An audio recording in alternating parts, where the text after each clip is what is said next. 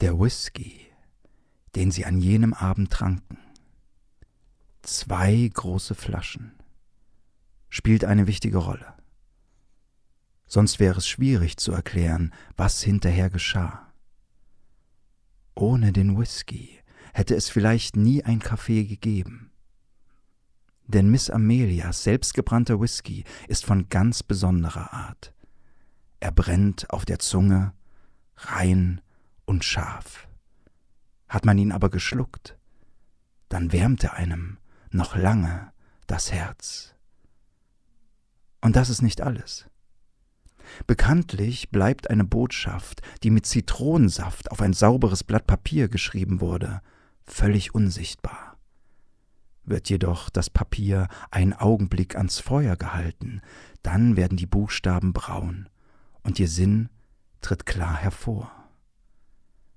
Ja, stellt euch nun vor, der Whisky sei das Feuer und die Botschaft sei das, was nur unserem innersten Herzen bekannt ist.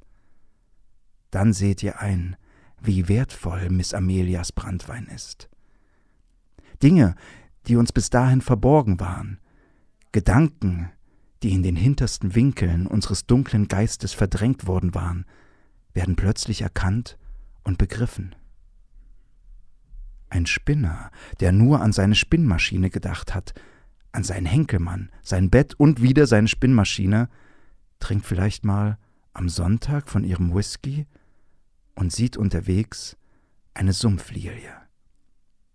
Und er wird die Blüte in die Hand nehmen, wird den goldenen, kunstvollen Blütenkelch betrachten, und plötzlich trifft ihn ihre Lieblichkeit, so heftig wie ein Schmerz. Und ein Weber blickt vielleicht unversehens auf und sieht zum ersten Mal den kalten, unheimlichen Glanz des mitternächtlichen Januarhimmels. Und im tiefen Erschrecken, ob seiner eigenen Winzigkeit, stockt ihm fast der Herzschlag. Solche Dinge also können einem widerfahren, wenn man Miss Amelias Whisky getrunken hat.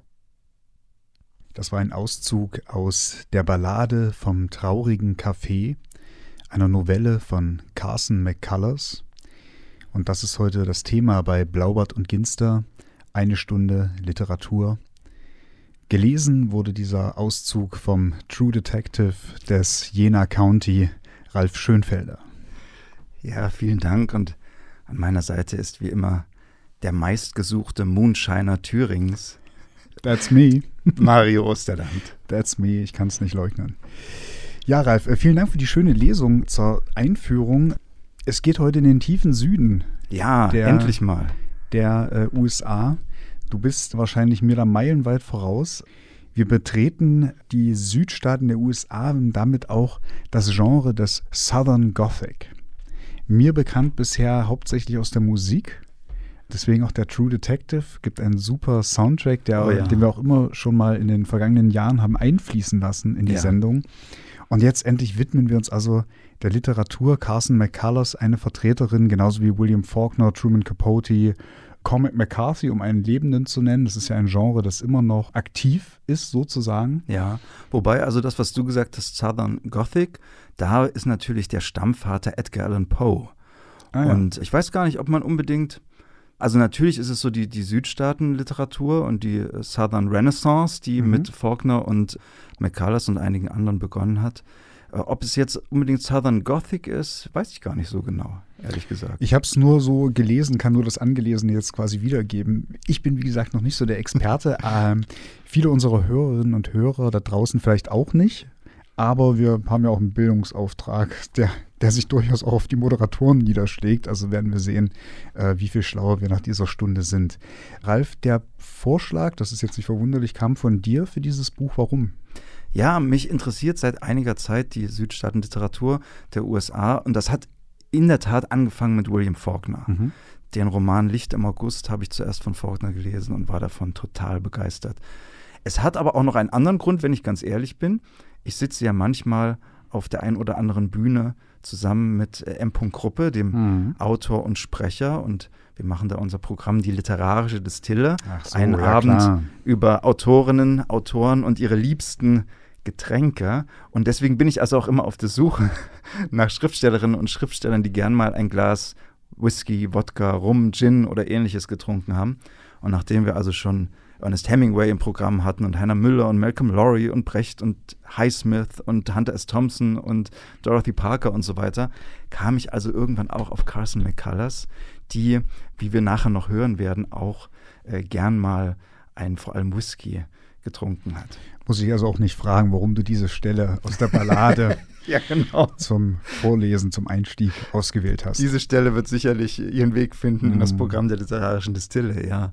Ja, aber ganz generell, also die Südstaatenliteratur interessiert mich sehr und ich habe dieses Buch äh, jetzt natürlich zum ersten Mal gelesen, die Ballade vom traurigen Café und es hat mir sehr, sehr gut gefallen, diese enge und äh, irgendwie auch be beängstigend enge Schilderung von der Unbegreiflichkeit von Liebe und der Tragödie der Liebe. Also tatsächlich, in dem Fall ist das Wort Tragödie mal angebracht.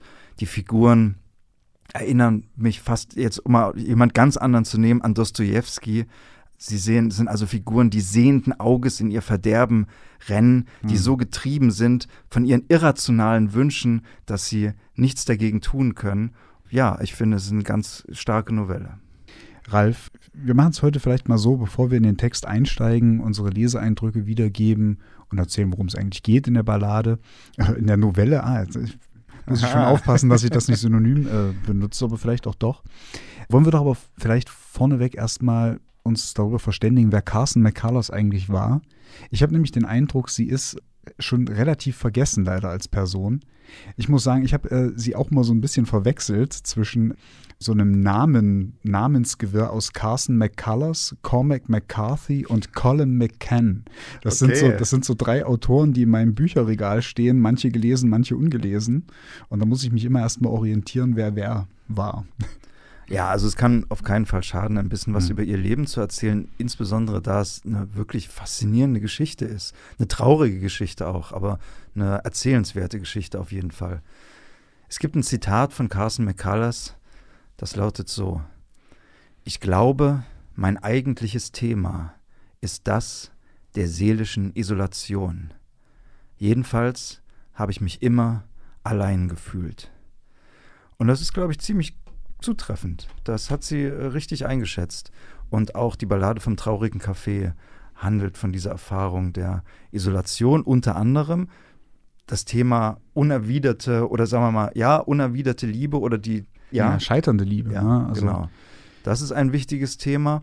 Und man könnte es noch ergänzen um das Thema gesellschaftliche Außenseiter hm. äh, auch verschiedene Arten von gesellschaftlichen Außenseiter. Häufig auch Menschen mit Erkrankungen, Menschen mit Behinderung, Hm. ähm, Menschen, die an Leukämie erkrankt sind, Taubstumme oder wie in die Ballade vom traurigen Café ein, ein Buckliger, Ja. ein Zwerg und Buckliger. Genau, also so mit Verwachsungen hat dieser ähm, Bucklige da zu kämpfen. Also auch äh, ein autobiografischer Anknüpfungspunkt, wenn ich das richtig verstanden habe, denn äh, Carson McCullers hat drei Schlaganfälle erlitten im Laufe ihres Lebens. Einer schon sehr früh, ich glaube im Alter von 23 Jahren sogar. 24, aber ja, oder sehr früh. Ja. 23, 24 Jahren. Und äh, letzten Endes war sie sogar halbseitig gelähmt. Und nicht nur aufgrund dieser Schlaganfälle, da kamen auch noch schwere Rheumaanfälle dazu und so. Also sie hat wirklich Genau, eine sehr ja. schwere, sehr, sehr traurige äh, Krankenakte, ganz einfach auch.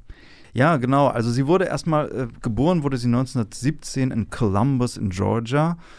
Und schon als Kind spielte sie sehr gern Klavier, Mhm. wollte Konzertpianistin werden, wollte also Karriere machen und ging mit 17 Jahren nach New York, um an der Juilliard School of Music Klavier zu studieren.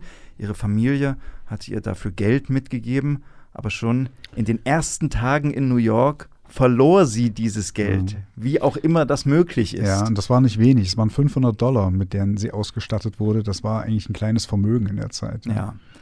Deswegen musste sie dann einige Jobs machen. Sie hat als Kellnerin gearbeitet, als Barpianistin, das bot sich natürlich Mhm. an, als Lektorin für Comic-Magazine. Ah, okay. Ganz recht.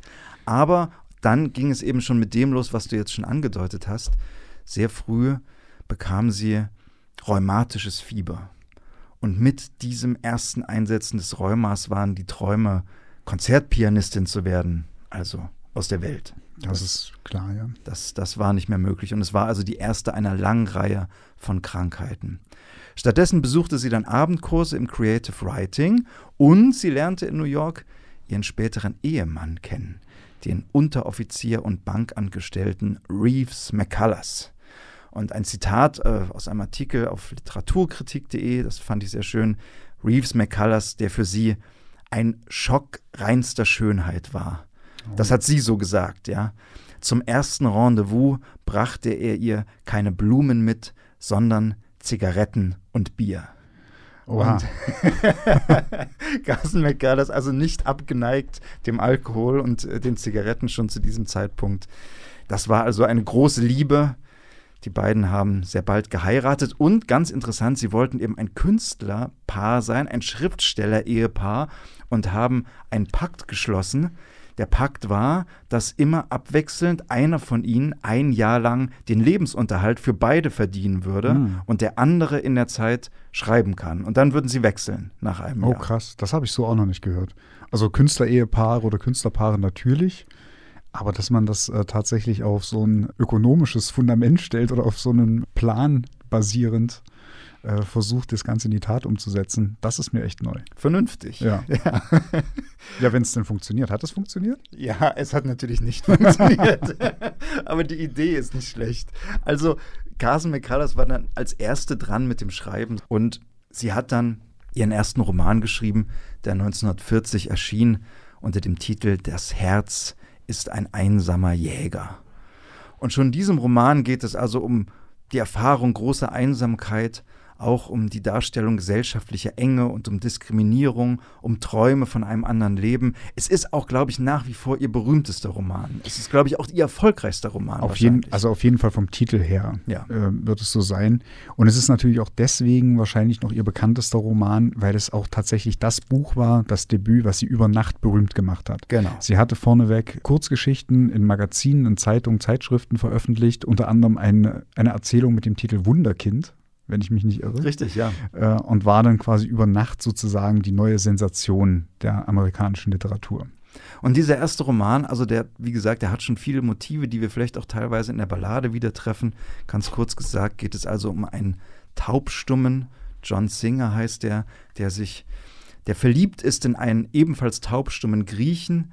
Der Grieche ist auch, hat auch eine geistige Behinderung und als der Grieche dann in eine Anstalt eingewiesen wird, bleibt er allein zurück und zieht um, findet neue Bekannte, neue Freunde, drei an der Zahl, die können aber keine Gebärdensprache, deswegen kann er also nur begrenzt mit ihnen kommunizieren. Und diese drei Figuren erzählen ihm dann, reden mit ihm und erzählen ihm von ihrem Liebes- und Lebensschmerz. Und er wird der Zuhörer sozusagen für sie, der aber eigentlich nicht wirklich zurückkommunizieren kann.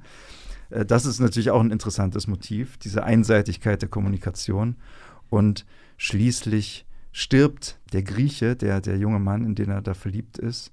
Und John Singer, die Hauptfigur, begeht Selbstmord zum Schluss, hm. weil also der einzige Mensch, mit dem er sich austauschen konnte und den er liebte, hm. gestorben ist. Ganz kurz gesagt ist das die, die Story. Ja. Spoiler Romans. Alert an alle, die jetzt ja, diesen ja. Roman noch lesen wollten. Aber wir haben das ja im Laufe unseres Podcasts schon mehrfach festgestellt. Äh, wirklich große Literatur macht man nicht kaputt, indem man das Ende verliert. das, das tut man nicht. nicht das tut man nicht, genau. Der Roman, hast du schon gesagt, war ein großer Erfolg, aber zeitgleich zerbricht auch ihre Ehe. Denn jetzt ist also das Problem, Sie ist sofort sehr erfolgreich. Sie könnte jetzt eigentlich sofort vom Schreiben leben. Dieses Arrangement ist gar nicht mehr nötig. Sie braucht gar nicht mehr den Mann, hm. um den Lebensunterhalt zu verdienen. Und er, Reeves McCullers, bringt nicht so richtig was zustande. Also er hat, ich weiß nicht, ob es in, in Schreibblockade, was auch immer, er wird eben nicht zum Schriftsteller. Er wird stattdessen zum Alkoholiker.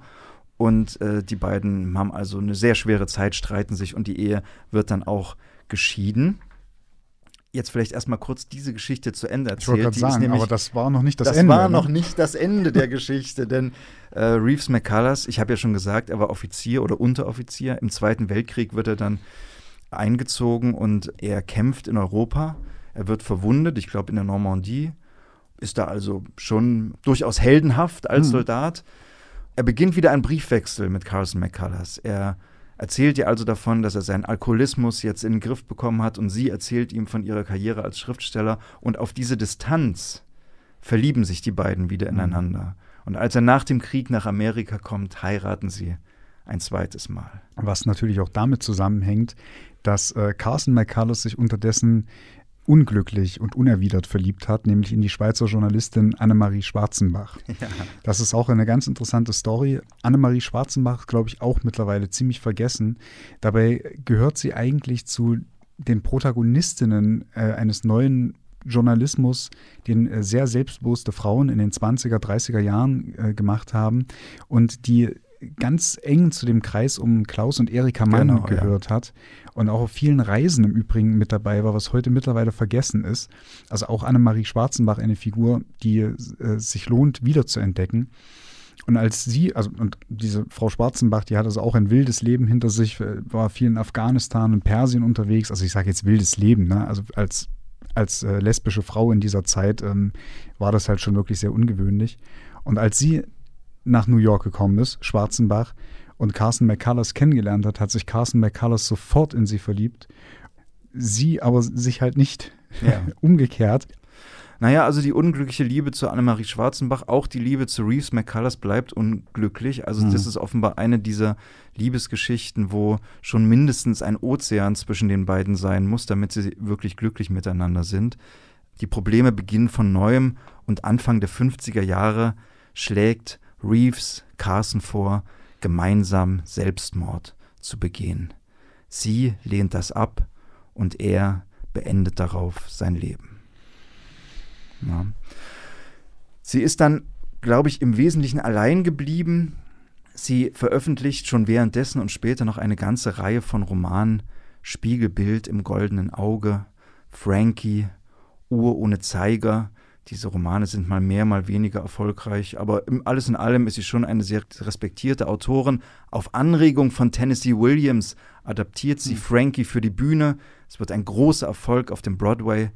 Später, kurz nach ihrem Tod einsetzend, wurden auch mehrere ihrer Bücher verfilmt.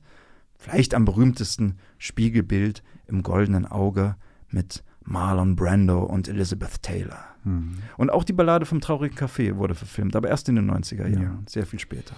Ja. ja, diese Novelle, die Ballade vom traurigen Café, zählt ja auch irgendwie so zu den Höhepunkten ihres Schaffens. Das ist zumindest das, was ich mir so angelesen habe vor der Sendung. Und äh, das ist eigentlich eine ganz interessante Geschichte, denn die Novelle erscheint das erste Mal 1943 im Harper's Bazaar. Das ist ein Modemagazin. Äh, nicht zu verwechseln mit dem Harper's Magazine, was es auch noch gibt, was ähm, eigentlich eher als Literatur- oder Gesellschaftsmagazin bekannt ist. Aber erst äh, 1951 wird dann diese Novelle in Buchform, also in einem Sammelband mit kürzeren Arbeiten von McCullers veröffentlicht und beschließt damit eigentlich so ein bisschen das, das Hauptwerk oder so das mittlere Werk. Denn nach 1951 kommt erstmal so eine Phase von zehn Jahren, in dem eigentlich nichts Großartiges entsteht oder veröffentlicht wird, bis auf, ich glaube, ein Bühnenstück, was aber auch mit mäßigem Erfolg nur gespielt wird. Und das Spätwerk äh, wird dann eigentlich gar nicht mehr so sehr geschätzt, wenn ich das richtig verstanden habe. Ne? Du sagtest ja so mehr oder minder erfolgreich, oder? Ja, also das ist eben der Punkt.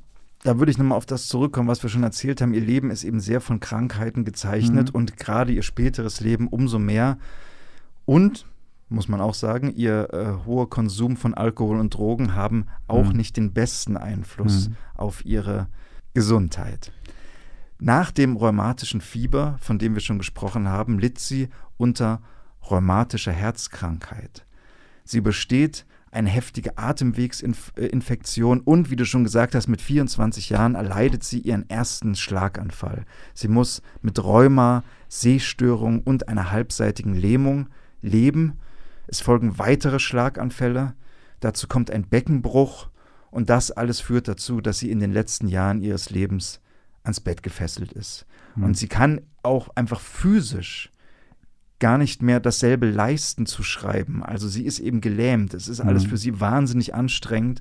Und ihr letztes Buch, eine unvollendete Autobiografie, kann sie dann schon nur noch diktieren. Hm. Deswegen ist also, wird auch angenommen, dass eben dieser rapide körperliche Verfall dazu beigetragen hat, dass, wie du schon gesagt hast, das Spätwerk dann äh, sozusagen, ist, ein bisschen blöd, aber hm. krankt daran, dass sie ja. nicht mehr die Kräfte hatte, so okay, zu also schreiben das, wie zu Beginn. Das wusste ich in der Form nicht. Dann erscheint es mir fast ein bisschen unfair, dass man das so. Ist es auch äh, irgendwie. Dass man das so Find einschätzt. Ich auch, ja. ja. Ja, genau. Naja, und um das noch abzuschließen, Carson McCullers stirbt dann 1967 nach einer Hirnblutung, ist also auch nicht alt geworden. Mario, erzähl uns doch mal, worum es geht in dieser schönen Novelle. Ja, wir sind also, wie schon erwähnt, in den Südstaaten der USA, genauer gesagt in Georgia, in einer fiktiven Kleinstadt, deren Namen nicht genannt wird. Wird genannt, dass wir in Georgia sind? Ich habe ja. mich nämlich, ah, das und ich habe mir überlegt, wo könnten wir sein? Ich dachte, wir sind vielleicht in Louisiana, weil der Sumpf immer mal erwähnt wird ich an den Bayou gedacht habe. Reicht ja bis nach Georgia vielleicht? Oh, das weiß ich nicht. Das könnte sein, aber ich bin mir sehr sicher, dass es genannt wird, dass okay. es in Georgia ist, weil die, also die nächstgrößere Stadt ist Society City, das ist auch fiktiv. Ja. Aber dann die Metropole, die genannt wird, ist Atlanta. Und Atlanta liegt eindeutig liegt in Georgia. In Georgia. Deswegen. Ja, wahrscheinlich. Und Carson McCullers stammt ja aus Georgia. Mhm. Ja. Also ich glaube, das ist relativ klar, dass wir okay. in Georgia sind. Die Gegend an sich ist fiktiv, steht aber, glaube ich, auch Pass pro Toto und deswegen habe ich das auch so dem Southern Gothic zugeordnet, Pass pro Toto für diese typische Kleinstadt, in der der Hund begraben ist, wo Tumble, ja. Tumbleweed äh, über die Straße weht. ja. Trockene Sommer, einmal heißt es da, toller Ausdruck, äh, die Sonne glühte wie ein heißes Blech über der, über der Stadt. Also das ist sozusagen das Setting und es ist dort nichts los. Ähm, die Trostlosigkeit findet eigentlich auch in einer ganz bestimmten Beschreibung ihren Höhepunkt, wie ich finde, wenn man etwas unternehmen wollte, wenn man abends von der Arbeit nach Hause kam in dieser Stadt, dann konnte man höchstens sozusagen auf die nächste Hauptstraße rausfahren und den Kettensträflingen bei ihren Gesängen zuhören. Und das ist schon eines der traurigsten und niederdrückendsten Bilder, die ich je gelesen habe bei einer, bei einer Ortsbeschreibung, dass ja. das einzige Unterhaltungsprogramm ist also die Chain Gang am Straßenrand. Ja die Steine klopft und dabei singt. Und das ist toll verarbeitet. Das können wir verraten, ohne das Ende zu spoilern. Das eigentliche Ende, es gibt einen Epilog mhm. in der Ballade, in der Novelle. und das sind die, die, die Sträflinge, die ein Lied singen. Mhm. Und das ist ein ganz kurzer Epilog nur, aber es ist wie eine Vision, eine Utopie von Gemeinsamkeit, von einer möglichen, von einem möglichen Zusammensein und sozusagen miteinander singen und in diesem Moment die Menschen die sonst fremd sind, werden eine Gemeinschaft. Ja. ja. Und dieser Aspekt der Gemeinschaft, der spielt überhaupt eine sehr große Rolle in dieser Novelle. Ich nenne jetzt erstmal nur die drei Protagonisten. Das ist zum einen Miss Amelia Evans. Die ist so eine Art Self-Made-Frau innerhalb dieser, dieser Gemeinschaft, dieser Community. Sie ist eine Moonshinerin. Sie äh, genau. äh, brennt, sie brennt äh, einen sehr ordentlichen Whisky, der über das County hinaus bekannt ist, um den sich die Leute auch reißen. Sehr gute Qualität hat. Sie betreibt so eine Art äh, Gemischtwarenladen, Tante-Emma-Laden würde man im Deutschen sagen. Und das ist auch, ich glaube, neben zwei anderen Läden, die es noch in der, in der Stadt gibt, so eine Art, naja, nicht, man will nicht sagen inoffizieller Versammlungsort, dazu wird es erst noch, aber die Geschichte steigt im Prinzip damit ein, dass diese Amelia vor ihrem Laden auf einer Veranda sich befindet mit zwei Leuten aus der Nachbarschaft. Und dann kommt der zweite der Protagonisten dieser Stories hinzu. Das ist der bucklige Vetter, in Anführungsstrichen, Lyman Willis. Darf ich noch kurz was zu Miss Amelia ergänzen? Mhm. Sie wird nämlich sehr schön charakterisiert, auch am Anfang. Sie, du hast schon gesagt, Selfmade-Frau, Whisky brennt sie. Sie wird aber auch beschrieben als sehr streitlustig. Ja, ja, genau. Sie liebt es, ihre Mitmenschen zu verklagen. Das ist so eine Art also, Hobby auch von das ihr. Das ist ihr Hobby, genau. Ne? Also wenn sie irgendwann, es wird ja. gesagt, wenn sie auf der Straße über einen Stein stolpert, dann denkt sie gleich darüber nach, mhm. wen sie dafür verklagen kann. Ja, und das Interessante ähm, daran ist auch, dass sie sich das leisten kann. Also wie halt Hobbys so Geld kosten wird gleich beschrieben, dass das mit diesen äh, ständig Leute verklagen, das kann sie sich eben auch leisten, weil sie aufgrund dieses Whiskys und des äh, Ladens, den sie betreibt und so, zu den vermögenden Leuten in dieser Stadt gehört. Absolut, na. Und sie ist auch ansonsten sehr auf ihren ökonomischen Vorteil bedacht. Es wird mal an einer Stelle gesagt, sie konnte mit anderen Menschen nichts anfangen, als ihnen Geld abzuknöpfen. Mhm. Das ist also schon ganz äh, viel. Sie ist aber auf der anderen Seite sehr handwerklich begabt. Sie kann alles Mögliche herstellen, nicht nur Whisky. Sie ist auch die Heilerin des Ortes. Ne? Die Menschen gehen nicht so gern zum Arzt, sie gehen lieber zu ihr und sie stellt ihnen dann so kleine Heilmittelchen zusammen und Säfte und so und verschreibt sie ihnen dann. Sie ist also schon eine interessante Figur. Sie ist sehr groß. Sie wird als kräftig mhm. beschrieben, groß und kräftig, ungewöhnlich groß und kräftig für eine Frau, mit kurz geschnittenen Haaren.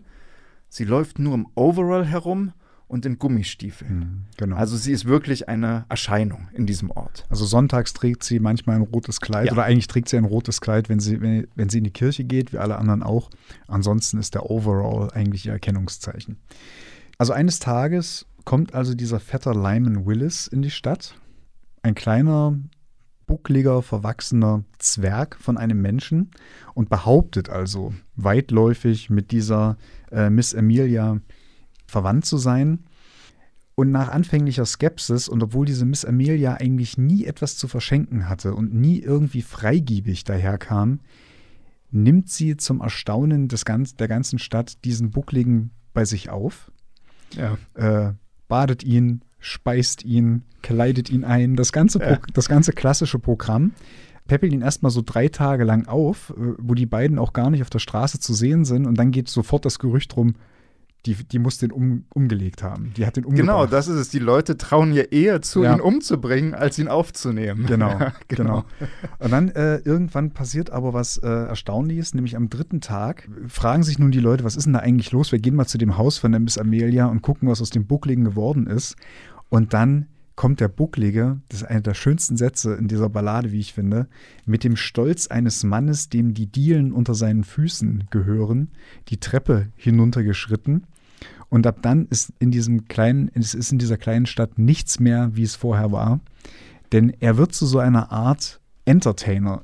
Die Miss Amelia hält die schützenden Hände über diesen Buckligen und er wird zu so einer Art Entertainer in diesem Gemischtwarenladen. Die Leute kommen, um ihn zu sehen er unterhält sie einerseits mit Geschichten, andererseits aber auch hat er so ein Talent dafür, dass andere Leute sich in seiner Gegenwart irgendwie wichtig machen wollen oder äh, sich aufspielen wollen oder irgendwie die Aufmerksamkeit auf sich bringen. Das heißt, manchmal ist der Bucklige einfach nur da und macht nichts, bringt aber durch seine Anwesenheit die Leute irgendwie dazu zu agieren und das endet meistens in Streit. Genau, ne? er ist überhaupt eine wirklich groteske Figur. Er wird beschrieben als faul, als vergnügungssüchtig, als vertratscht. Er ist ein Aufschneider, erzählt, erzählt also dauernd Lügengeschichten von seinen Heldentaten. Äh, auch wunderbares Detail. Er kaut Zucker und Kakao. Mhm. Also nicht Tabak, sondern er hat ja. also ein Prim aus Zucker und Kakao. Und er ist eben, er will Gesellschaft und er will Abenteuer. Und um ihm das zu verschaffen, eigentlich, gründet Miss Amelia dieses Café. Ja, wobei ich weiß gar nicht, gründet sie das Café? Ich habe, also, oder es ergibt sich so, hat man irgendwie ja, auch das es ergibt Gefühl. Sich ne? so, denn, ja, denn eigentlich war, bevor der Bucklige kam, war die Praxis immer folgende. Miss Amelia hatte ihren Whisky fertig. Wenn der Whisky fertig war, also sie hat, äh, lässt ihn in einem Fass reifen, das sie immer vergräbt. Und wenn das Fass ausgegraben wird und abgefüllt in Flaschen, dann kommen die Leute zu dem Laden. Sie verkauft die Flaschen und die Leute gehen mit den Flaschen entweder nach Hause oder trinken diesen Whisky auf der Veranda vor dem Laden, weil manche Ehefrauen den Whisky zu Hause nicht dulden. Ja. Aber an diesem ersten Tag, als wie ich beschrieben habe, als der Bucklige da ist und den alle sehen wollen, ergibt es sich so, dass die Leute im Laden bleiben und dort den Whisky im Laden trinken und dann werden Stühle herbeigeschafft und Tische und so wird quasi dieses Café im Prinzip gegründet, was dann zu dem Mittelpunkt, also jahrelang zu dem Mittelpunkt in der Stadt wird kürze das jetzt ein bisschen ab, du kannst dann gerne noch reinkrätschen, Ralf. Und jahrelang bleibt es erstmal so, relativ unverändert. Das steht auch, glaube ich, in der Erzählung so drin. Das ist überhaupt oft so, dass die äh, Erzählinstanz den Leser anspricht und sagt, das müsst ihr euch jetzt vorstellen, dass vier ja, Jahre lang nicht viel passiert schön, ist ja. und so. Und dann kehrt jemand in diese Stadt zurück, von dem vorher schon mal die, kurz die Rede war, aber der quasi diese Welt der kleinen Stadt aus den Fugen, äh, nee, wie sagt man, aus den Fugen bringt, aus den Angeln ja. hebt oder wie auch immer. Ne? Und zwar ist das Marvin Macy. Marvin Macy ist der ehemalige Ehemann von Miss Amelia. Sie war zehn Tage mit ihm verheiratet und spricht überhaupt nicht gern darüber. Auch obwohl sie so freigiebig gegenüber dem Buckligen war und mit ihm eben so eine Lebensgemeinschaft eingegangen ist, hat sie selbst ihm gegenüber dieses Thema immer gescheut. Das war das absolut rote Tuch. Es wird nicht über die Zehn-Tages-Ehe von Miss Emilia mit Marvin Macy gesprochen. Warum nicht? Darüber kann man erstmal nur spekulieren. Marvin Macy jedenfalls ist ein Typ, der zusammen mit seinem Bruder Henry als Pflegekinder aufgenommen wurden. Ähm, Henry, ein sehr liebenswürdiger, etwas dummer, einfältiger, aber eben doch liebenswürdiger, netter Mensch. Marvin das ganze Gegenteil. Er war ein absolut durchtriebener Verbrecher. Das ist auch so eine Charakteristik. Er hat äh, ein eingepökeltes Ohr mit sich herumgeschleppt von einem Typen, den er in einem Messerkampf irgendwie, also erst dieses ja, das Ohr, abgeschnitten, das Ohr abgeschnitten hat, ja. hat und ihn dann eben auch umgebracht hat. Also der war, der war so unbeliebt, dass selbst die eigene Pflegemutter ihn dann verstoßen hat oder sich vor ihm gefürchtet hat. Ja. Es wird sehr schön beschrieben, er ist also er ist gewalttätig, er quält Tiere, mhm. er, wie gesagt wird, er brachte junge Mädchen in Unehre und Schande. Man kann sich also vorstellen. Mhm. Und dann wird sehr schön erwähnt, halte ich fest, Mario, er rauchte sogar Marihuana. Um Gottes Willen. Was natürlich ganz charmant ist. Ich habe mich eigentlich gefragt, ob das das Verschieben der Wertvorstellung zeigt oder ob auch Carson McCullers das schon ein bisschen ironisch da eingebaut hat. Letzteres. Wahrscheinlich. Sie hat in New York gelebt. Ich ja, glaube, ja. sie konnte mit Ironie ganz gut umgehen. Ja. Naja, und die Sache ist halt die, dass dieser Marvin sich aber ziemlich gewandelt hat angesichts dieser, also er verliebt sich in Amelia Evans und angesichts dieser Liebe wird er weicher, zutraulicher, strebt die Ehe an und tut auch alles für Emilia, um also zu dieser Ehe zu kommen. Und als sie dann sozusagen sich endlich erweichen lässt, die Trauungszeremonie ist ihr sehr unangenehm. Sie sucht äh, im Brautkleid die Taschen, wie an ihrem Overall. Overalls, ja. Als sie dann quasi endlich eingewilligt hat in diese Ehe, hat diese Ehe zehn Tage gedauert, dann hat sie ihn quasi fortgejagt. Naja. Ja, und die Ehe wird also auch als ziemlich schrecklich beschrieben. Sie, die, es gibt die, die Hochzeitsnacht. Sie geht also ins Bett, der Ehemann läuft ihr hinterher und eine halbe Stunde später kommt sie also fluchend hm. und wutentbrannt aus dem Schlafzimmer und seitdem begegnet sie ihm nur noch mit Hass. Und er demütigt sich vor ihr. Immer weiter, er verschenkt dann all sein Habe mhm. an sie, Stück für Stück. Er beschreibt ihr das Land, das ihm gehört, aber sie nimmt das auch alles. Mhm. Aber sie begegnet ihm weiterhin nur mit Hass und Verachtung. Und es wird so schlimm, dass als er sich dann ihr äh, wieder nähert oder als er ihr zu nahe kommt, dass sie ihn dann sogar niederschlägt. Genau. Und das ist dann der Moment, wo es auch ihm zu viel mhm. wird und unter ja, Verwünschungen zieht er von dann. Und das Interessante ist, diese, diese nicht erwiderte Liebe, diese unglückliche Liebe führt dann dazu, dass die Besserung, die er versucht hat, er mhm. versuchte ein besserer Mensch zu sein, dass das also alles zunichte wird genau. und er jetzt wirklich der Verbrecher wird, der schon in ihm angelegt war. Genau, er, er landet, er landet im Zuchthaus und dann bleibt er eben auch erstmal jahrelang und ist deswegen ja auch jahrelang von der Bildfläche verschwunden, eben auch für diese Story. Und eigentlich habe ich so das Gefühl dann gehabt beim Lesen, dass diese Miss Amelia den Tag, wo er wieder auf freien Fuß ist, tatsächlich auch fürchtet. Ja. Also, dass sie schon glaubt, wenn er jemals wieder auf freien Fuß kommt, dann würde er auch wieder in die Stadt zurückkommen. Und das ist eben eines Tages der Fall. Das passiert, genau, ja. Eines Tages taucht Macy wieder in der Stadt auf. Er geht ziemlich direkt zu dem Café, wartet dort mit den anderen Bewohnern auf Miss Amelia, die gerade in der Stadt ist, Geschäfte mhm. äh, unternehmen muss. Und dann passiert es, als sie zurückkehrt, sieht sie einmal ihren Ex-Mann Marvin Macy, aber was noch viel schlimmer ist, sie sieht Vetter Lyman, der gerade versucht, Marvin Macys Aufmerksamkeit zu mhm. erlangen. Er lächelt ihn an, er führt einen Trick mit seinen Ohren vor, mit denen er wackeln mhm. kann. Er führt einen Tanz auf. Er tut alles, um die Aufmerksamkeit von dem ihr verhassten ja. Menschen zu erlangen. Und der, der Marvin Macy, der demütigt ihn und schlägt ihn nieder und ja. sozusagen weist das alles ab. Das ist extrem interessant, denn dieser Marvin Macy, das ist der einzige, bei dem dieser Entertainment-Zauber von dem Buckligen nicht funktioniert. Ja. ja. Dieses Monopol war jahrelang ungebrochen, jetzt kommt Marvin Macy und alles ändert sich. Übrigens auch Man muss schon ganz schön eiskalt sein, um einen Buckligen mit den Ohren wackeln zu sehen und nicht, dass dann nicht dein Herz schmelzt, ja. Das äh, ja. sagt schon was über seinen Charakter. Ja, es sagt aber nicht nur was über seinen Charakter, es sagt auch einfach was äh, über seine, ähm, wie soll ich sagen, seine Kraft, die er als Figur in dieser Story besitzt. Denn er mit ihm kommt so eine Art Übernatürlichkeit ins Spiel, die mich hat aufhorchen lassen. Denn sobald der Macy kommt, also der kommt am Ende des Sommers, und alle haben sich schon darauf eingestellt, jetzt können wir, äh, jetzt können wir schlachten, jetzt verdirbt die Wurst nicht, jetzt können wir. Die Ernte kommt bald. Die Ernte kommt bald, etc., etc. Und sobald dieser Macy auftaucht, geht dieser sengende Sommer wieder los. Auf einmal ist wieder alles so heiß. Auf einmal das Fleisch verdirbt. In der ganzen Stadt äh, stinkt es nach verdorbener Ware und so. Also der kommt wirklich wie so eine Art Urgewalt über die Leute. Eigentlich fast wie in so einem Nick Cave-Song, habe ich mir so gedacht. So, ne? ein, ein Verstoßener äh, kommt wieder zurück in so eine Westernstadt und naja, ihr wisst, worauf das hinausläuft. Und das fand ich schon ziemlich interessant, weil so war der nämlich vor seinem Weggang nicht beschrieben. Das heißt, nein, nein. irgendetwas ist mit ihm im Zuchthaus passiert. Es heißt sogar, er hat allerlei Zauber, Zauberei oder Zauberkunststücke oder ja. so weiter gelernt. Ja, ja, genau, das sind die Gerüchte. Und was jetzt also passiert, ist dieses unheilige Dreiecksverhältnis zwischen mhm. den dreien. Also der Vetter Leimen tut jetzt alles, um die Aufmerksamkeit und irgendwie Zuwendung dieses Marvin Macys zu erlangen, läuft ihm immer hinterher, versucht Zeit mit ihm zu verbringen. Der Macy behandelt ihn wie Dreck und weist mhm. ihn immer zu ab. Und nun könnte Miss Amelia ja einfach sagen, okay, Schluss jetzt damit. Äh, ich will diesen Mann hier nicht mehr sehen. Und den Vetter, den buckligen Vetter, werfe ich gleich mit raus. Ne? Sie könnte den einfach, ja, sie rausschmeißen aus ihrem Haus aber das tut sie nicht. Das Gegenteil das, passiert. Das Gegenteil passiert. Sie schafft es nicht. Sie will den Vetter, den Buckligen, nicht verlieren. Es wird auch an einer Stelle gesagt, sie fürchtet die Einsamkeit. Hm. Sie war am Anfang immer allein.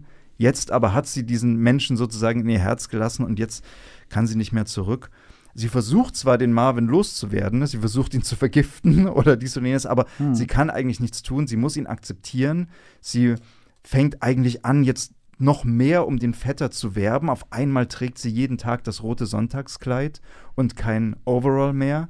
Sie gibt auch dem Macy Whisky aus. Also sie, es, ist, es ist ganz widersprüchlich, wie mhm. sie sich verhält. Was ja. auch ganz interessant ist, weil äh, sie trägt das rote Sonntagskleid, während der Marvin Macy ständig ein rotes Hemd trägt. Und später hängt sie sogar in ihrem Haus rote Vorhänge auf, zu einem Zeitpunkt, als dieser Marvin Macy tatsächlich bei ihr eingezogen ist.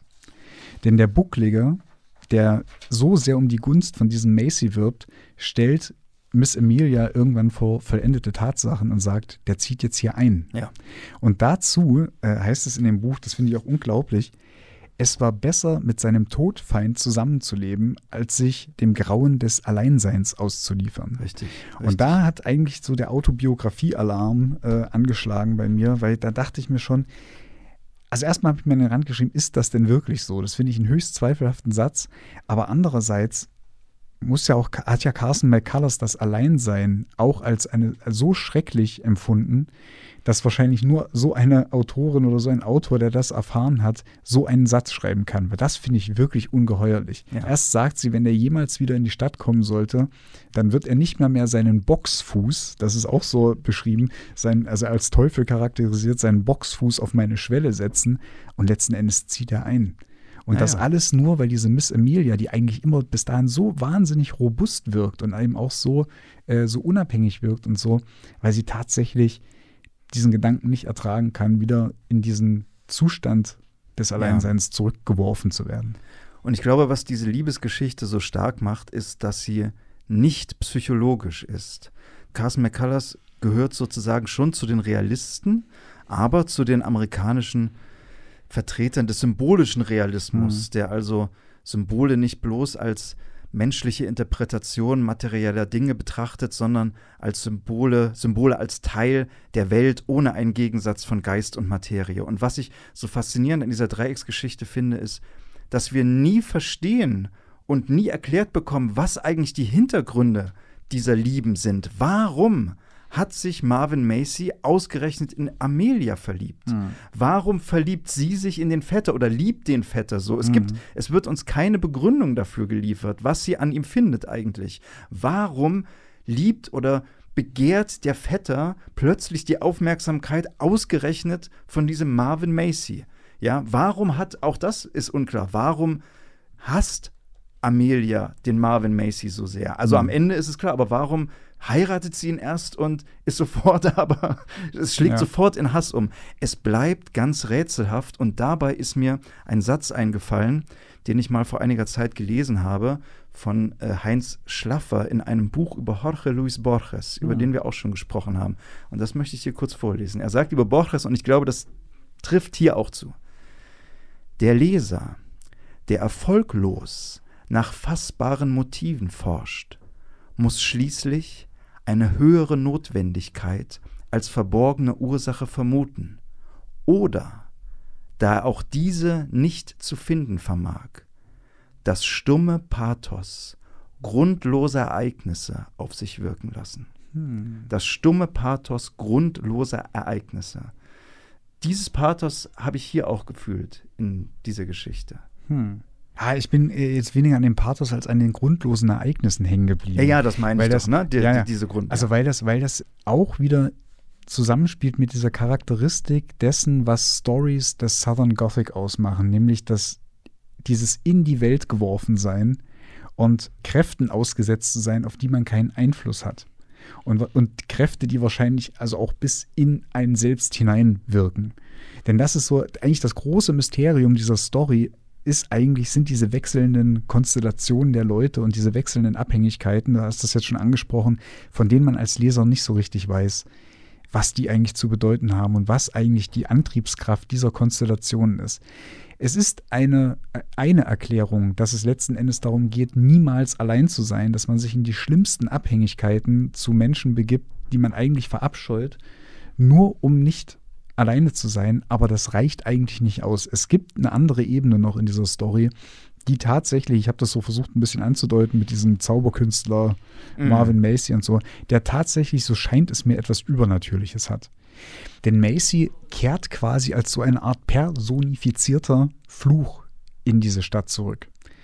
Und ich hatte das angedeutet, ne, mit, also mit allerlei so übernatürlichen Attributen. Und hat dann auch so diesen, diese Charakteristik einer Figur, die andere an sich bindet, indem sie also diese anderen von wiederum anderen wegzieht. Und da, also da schließt sich so jetzt ein bisschen der Kreis der Argumentation, weil es, da wieder so ist, das ist seine stärkste Waffe, scheint es, Beziehungen zu zerstören oder eben diese Beziehung des Buckligen zu Miss Amelia zu zerstören. Es gibt in dieser Novelle mehrere Beobachtungen über die Liebe. Und ganz generell könnte man sagen, dass die Liebe also als, als Leiden begriffen wird. Wer stärker liebt, ist immer der Unterlegene in mhm. jeder dieser Beziehungen. Mhm. Ne? Wer weniger liebt, hat, über den, hat den anderen in der Hand. Denn genauso hat ja der Vetter die Miss Amelia in der Hand. Sie macht alles möglich für ihn, was sie nie für einen anderen Menschen tun würde. Äh, für ihn macht sie das. Und Carson McCullers hat an einer Stelle auch eine Überlegung oder eine, eine Reihe von Überlegungen über die Liebe angestellt, die ich sehr schön und interessant finde. Sie sagt hier, die Liebe ist erstens einmal ein gemeinsames Erlebnis zweier Menschen. Das bedeutet jedoch nicht, dass es für beide Beteiligten ein ähnliches ja. Erlebnis ist. Und sie unterscheidet dann in den Liebenden und den Geliebten. Und sie sagt, oftmals löst der Geliebte nur all die aufgespeicherte Liebe aus, die bis dahin so lange im Liebenden geschlummert hat. Und irgendwie ahnt das auch der Liebende, er fühlt es in seinem Herzen, dass seine Liebe ihn vereinsamt. Das ist sozusagen die Seite des Liebenden. Über den Geliebten sagt sie, die merkwürdigsten Leute können Liebe auslösen, also gute, schlechte, schöne, hässliche Leute. Deshalb gelten Wert und Eigenart einer Liebe einzig vom Liebenden her. Und sie sagt deshalb, das ist auch der Grund, weshalb die meisten unter uns eher Liebende als Geliebte sein wollen. Und die ungeschminkte Wahrheit lautet, dass viele es im tiefsten, verborgensten Grunde gar nicht ertragen können, geliebt zu werden. Der Geliebte fürchtet und hasst den Liebenden und nicht ohne Grund, denn der Liebende versucht immer und ewig, den Geliebten zu entblößen. Der Liebende sehnt sich nach jeder nur erdenklichen Annäherung, auch wenn ihm das Erlebnis nichts als Qual bereitet. Das ist sozusagen ihre Theorie, die hier eingeworfen wird in den Roman, äh, nimmt zwei, drei Seiten ein, aber es ist eben trotzdem schon eine ziemlich ähm, ja, abgeschlossene Theorie über die Liebe, den Liebenden und den Geliebten, Auch da übrigens bin ich nicht sicher, dass sie recht hat. So Ja. wie du vorhin es gesagt Ja. hast. Ich glaube nicht, dass wirklich die meisten Menschen eher der Liebende als der Geliebte sein wollen. Ich glaube, eines der großen Schwierigkeiten oder auch eines der Quellen für die Liebesschmerzen ist, dass uns die Liebe, die wir für jemanden empfinden, meistens nicht ausreicht. Mhm. Dass diese Liebe, die zwar uns gehört, unabhängig vom geliebten Menschen ist nicht genug. Wir wollen, dass der geliebte Mensch auch der Liebende ist. Ja? Aber es ist trotzdem, finde ich, eine sehr schöne äh, entwickelte Theorie. Ja, also das ist mir beim Lesen auch aufgefallen. Das ist eine Theorie, die innerhalb dieser Story sehr schlüssig ist, Ja. äh, an der ich aber auch so meine Zweifel hege.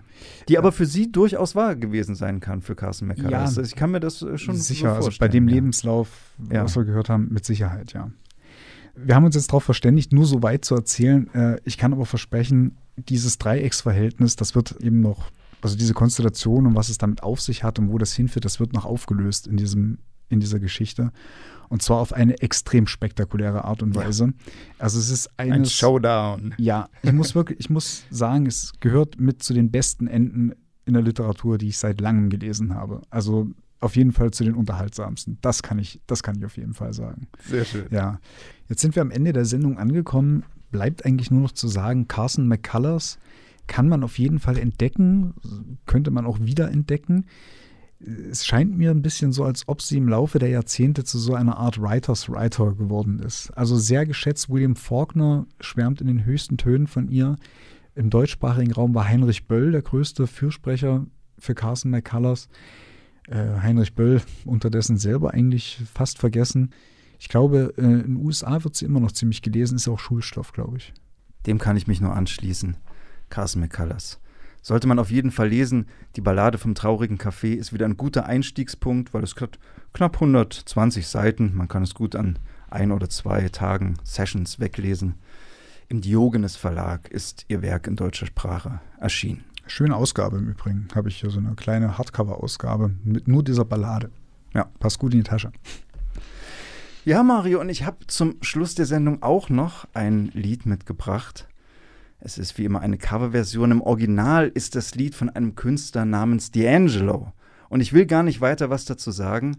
Wer das Lied erkennt, wird wissen, warum ich es unter anderem ausgesucht habe. Es heißt Unshaken. Es wird hier gecovert von einer Band namens The Van Horn Trading Post. Und damit verabschieden wir uns.